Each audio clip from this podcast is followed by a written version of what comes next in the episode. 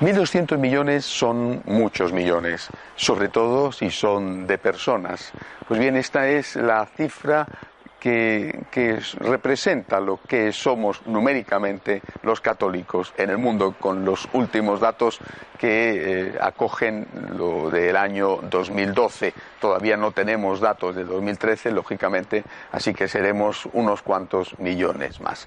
1.200 millones que se van sumando a pesar de las enormes dificultades que experimenta el catolicismo en el mundo. En unos sitios porque la conversión está castigada con la muerte, por ejemplo, varios de los países islámicos, y en otros sitios porque vivimos, experimentamos el acoso permanente de este secularismo agresivo, de este relativismo que, que se ha convertido en dictadura, según el propio Papa emérito Benedicto XVI. Además, hay que tener en cuenta otra cosa importante, y es que este crecimiento es superior al crecimiento de la población mundial, al porcentaje de crecimiento de la población mundial.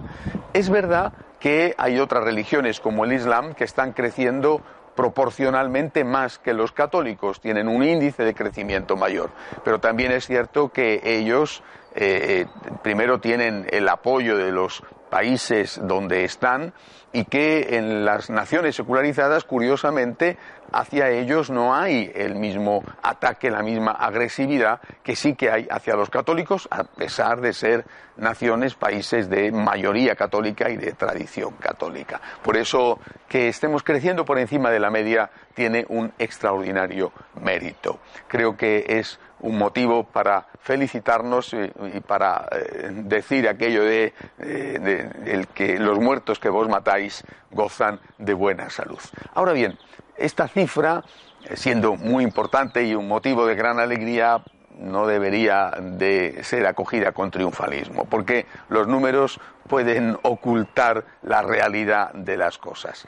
1.200 millones, en realidad alguno más, 1.229 eh, millones, eh, es realmente muchísima gente y tiene mucho mérito, pero eso no significa que todas estas personas sean católicas practicantes, ni mucho menos por desgracia.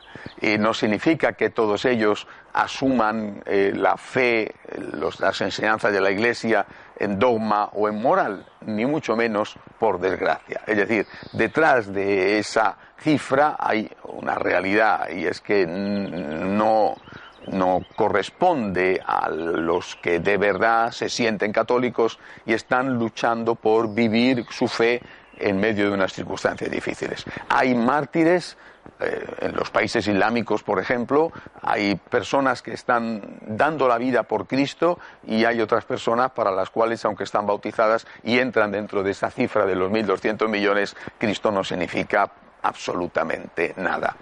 Eh, tenemos que preguntarnos no solo esto, sino ¿y qué pasa con aquellos que sí son católicos practicantes? Bueno, 1.200 millones, que es el número total, hay un porcentaje, según los países, de personas que practican su fe. Y estos que practican su fe, practicamos nuestra fe, estos, eh, ¿qué es lo que estamos haciendo? ¿Cómo somos los católicos practicantes? Eh, si, me fijo en un país como España, donde, según los estudios oficiales del Centro de Investigaciones Sociológicas, eh, los practicantes son en torno al 30%, incluyendo ahí no solo los que van a misa diaria o, o todos los domingos, sino también los que van a misa varios domingos al año y que tienen una relación con Dios y una relación con la Iglesia.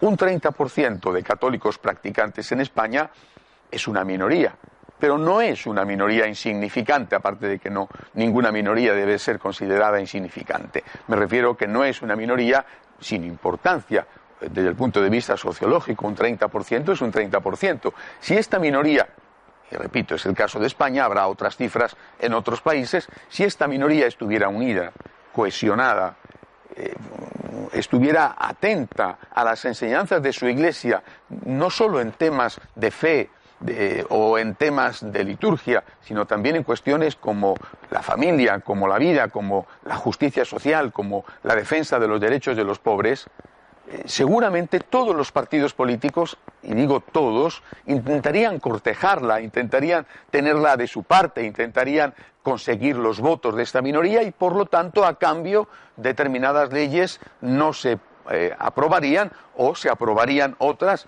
mucho más en consonancia con las enseñanzas, eh, repito, dogmáticas y morales de la Iglesia. el hecho de que eh, existamos como minoría no significa que tengamos que ser una minoría inoperativa, una minoría que no tenga una influencia real en la sociedad. Y, no se trata de querer tener influencia por tenerla, como si buscáramos el poder. Se trata de que debemos ser la luz del mundo y debemos ser la levadura en la masa. El hecho de ser minoría no debe de preocuparnos. Sí debe de preocuparnos muchísimo que esa minoría no transforme, es decir, que esa levadura no fermente la masa, que esa luz no ilumine la oscuridad del mundo. Cuando se dan las grandes cifras, eh, eh, nos gusta, nos parece estupendo este crecimiento, después decimos, bueno, pero esto hay que reducirlo. De acuerdo, un 30%, si así fuera, por ejemplo, extrapolando los datos de España, sería una cosa maravillosa. Es decir, un 30% estaríamos hablando de 400 millones de católicos practicantes. Esto es, esto es excepcional. ¿Y, ¿Y por qué país por país la relevancia, la importancia, la influencia de esos católicos apenas existe? Por eso creo que nosotros, los católicos, tenemos que asumir no solo la minoridad sin que eso nos suponga un complejo y decir, ay, tenemos que poner rebajas para que venga más gente. Las rebajas no conducen más que a la devaluación de aquello que se ofrece. Eh, tenemos que asumir la minoridad y tenemos que asumir la vocación para la cual hemos sido convocados. La sal de la tierra, la luz del mundo, la levadura en la masa. Pidámosle al Señor que nos ayude a estar unidos, unidos en la Iglesia para servir al objetivo para el cual Cristo fundó, Cristo quiso que existiera esa Iglesia. Hasta la semana que viene, si Dios quiere.